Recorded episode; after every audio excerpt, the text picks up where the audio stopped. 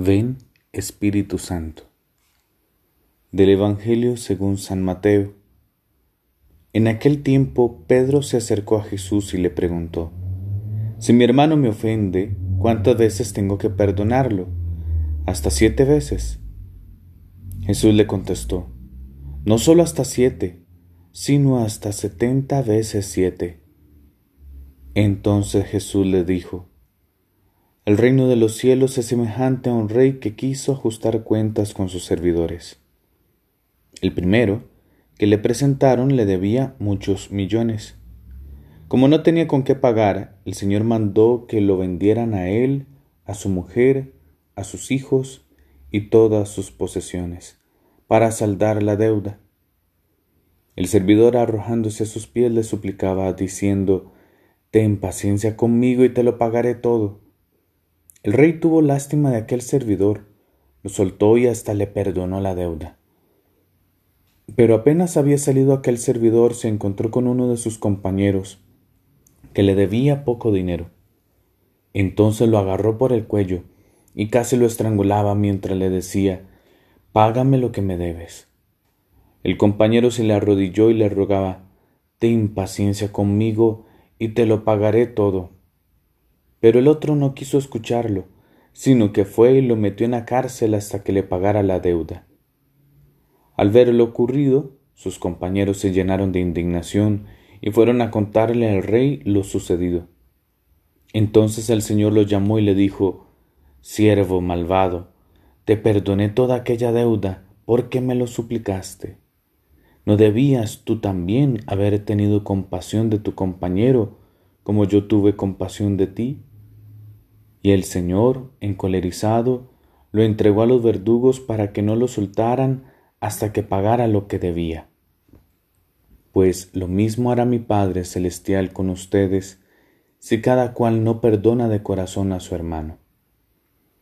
Cuando Jesús terminó de hablar, salió de Galilea y fue a la región de Judea que queda al otro lado del Jordán. Palabra del Señor, gloria a ti, Señor Jesús. Qué difícil es ciertamente el perdón.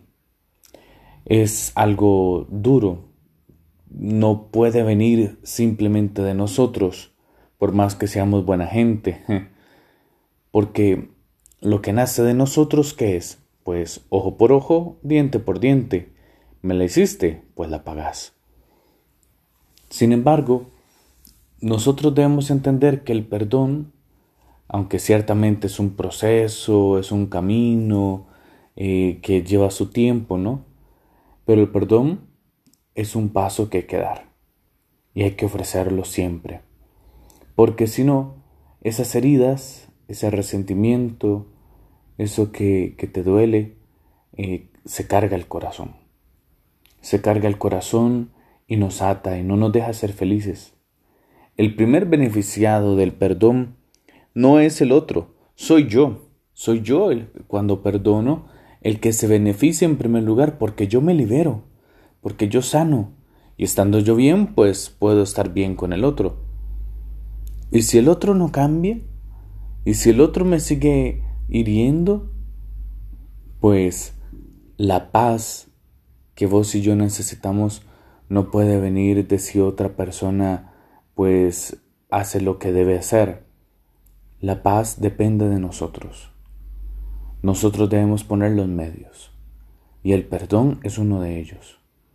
Y solo se entiende desde el amor.